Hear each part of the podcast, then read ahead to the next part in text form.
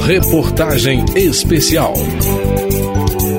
O Serviço de Sustentabilidade da Câmara, o Ecocâmara, completa 20 anos colecionando histórias que viraram referência de sustentabilidade na administração pública. As ações do Ecocâmara são o tema do primeiro capítulo desta reportagem especial.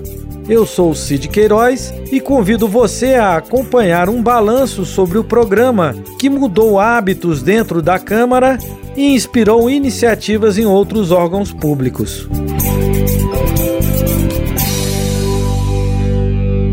Nem tudo se joga fora, nem tudo que sobra é lixo.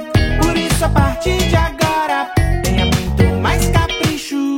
Como Casa das Leis, a Câmara dos Deputados foi sempre um canal para onde convergiram as novas ideias em gestação na sociedade. Quando o Ecocâmara foi criado há 20 anos, o conceito de sustentabilidade no serviço público era uma novidade.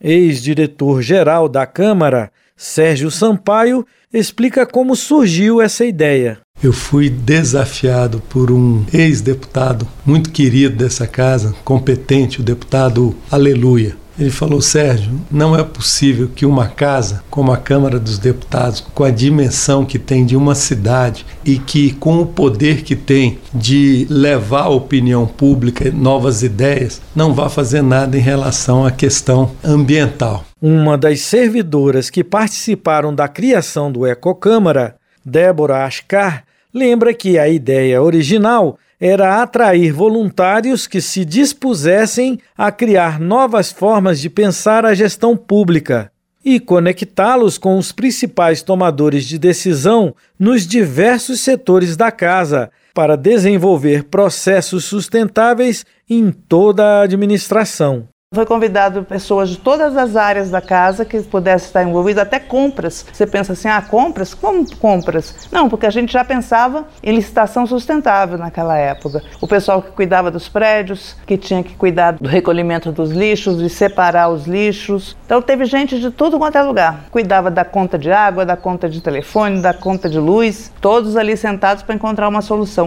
O que era um grupo de trabalho em pouco tempo se transformou num dos primeiros programas de sustentabilidade na administração pública brasileira e o primeiro em casas legislativas. Luiz Vicente Braga, que está à frente do Ecocâmara atualmente, conta que a iniciativa se tornou referência para vários órgãos públicos. A criação do Ecocâmara foi muito importante porque a Câmara foi uma das primeiras instituições a se preocupar com a gestão ambiental, com a gestão socioambiental, com a gestão sustentável. São projetos que viraram referência tanto para instituições públicas quanto privadas. Antes de se tornar referência, a Câmara teve que arregaçar as mangas. Servidora do Ministério do Meio Ambiente à época, Jacimara Guerra foi convidada a dar assessoria técnica ao novo programa.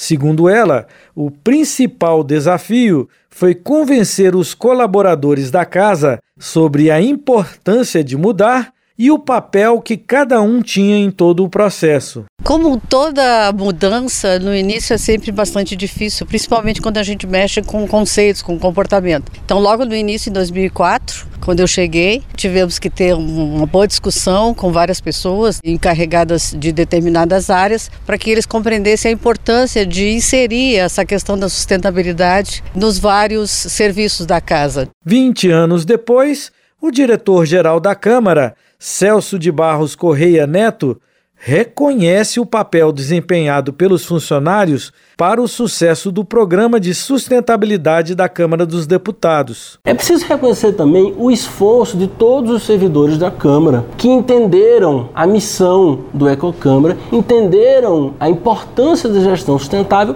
e contribuíram com seu próprio comportamento. Às vezes é caminhar cinco, seis passos para chegar até um lixeiro e separar o resíduo corretamente. Isso tem uma importância prática, isso tem resultado. E os resultados vieram. Quase metade dos resíduos que a Câmara produz são reciclados 350 toneladas. As medidas para reduzir o desperdício fizeram o consumo de água na Câmara cair de 335 mil metros cúbicos em 2003 para 113 mil metros cúbicos no ano passado, um terço do que era há 20 anos, o que é ainda mais relevante quando se considera o aumento significativo de pessoas que passaram a circular na Câmara desde então. A redução significou uma economia de 85 milhões de reais de recursos públicos no período. Com três usinas de produção de energia fotovoltaica instaladas este ano, a Câmara deve gerar cerca de 1 milhão de quilowatts por ano, economizando 800 mil reais na sua conta de luz todos os anos. O incentivo à digitalização de processos permitiu a redução de 55% nas impressões e consumo geral de papel. Já a campanha de Use a sua caneca e a instalação de filtros de água ajudaram a reduzir em 38% o uso de copos descartáveis e 51% o consumo de água engarrafada. Para além da economia de dinheiro público e da preservação de recursos naturais, o Ecocâmara promoveu ações de sustentabilidade social. Débora Ascar, ex-coordenadora do Ecocâmara, lembra que o programa ajudou a organizar os grupos de catadores que se aglomeravam atrás da Praça dos Três Poderes para recolher resíduos dos órgãos públicos. Essas famílias viram sua renda ser multiplicada por três. Um convênio com cooperativa de catadores que já vinham catar aqui, mas sem nenhuma organização. Então, junto com parceria com o GDF, conseguimos terrenos para eles poderem manter a cooperativa de reciclagem. Com imensos jardins dentro e fora do Congresso e até um bosque para administrar, a Câmara acabou desenvolvendo uma área especializada na gestão de áreas verdes que conta com uma estrutura própria de produção de mudas e compostagem. Uma das primeiras coordenadoras do Ecocâmara, Raquel Osório, foi quem criou o setor que administra esse imenso patrimônio natural. Como esse trabalho não existia na Câmara e não existia na esplanada de uma maneira geral, era muito ousadia dizer que a gente ia fazer compostagem em plena Praça dos Três Poderes, que a gente ia ter um viveiro como esse e atender todas as demandas da Câmara de decoração, de plantio de jardim, de bosque. O viveiro está consolidado, o projeto de jardim sustentável está consolidado, o Ecocâmara está consolidado. Os tempos mudaram e as pessoas também entendem tudo isso de uma outra maneira. Quando nós lançamos essas ideias há 20 anos atrás, a gente era o próprio ecochato, né? Que perturbava a vida de todo mundo na Câmara. Olha o lixo, olha a água, apaga a luz. Luiz Vicente Braga, o atual coordenador, faz um balanço da história do Ecocâmara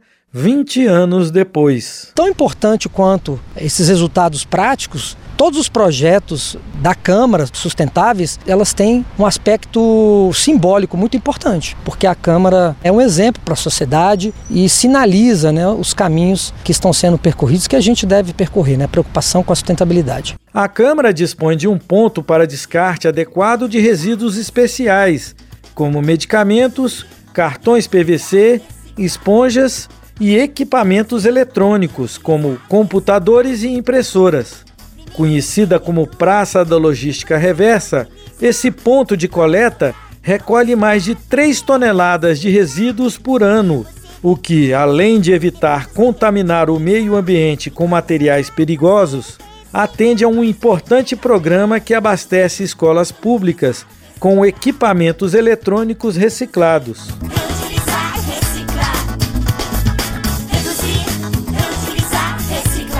Da Rádio Câmara de Brasília, Cid Queiroz.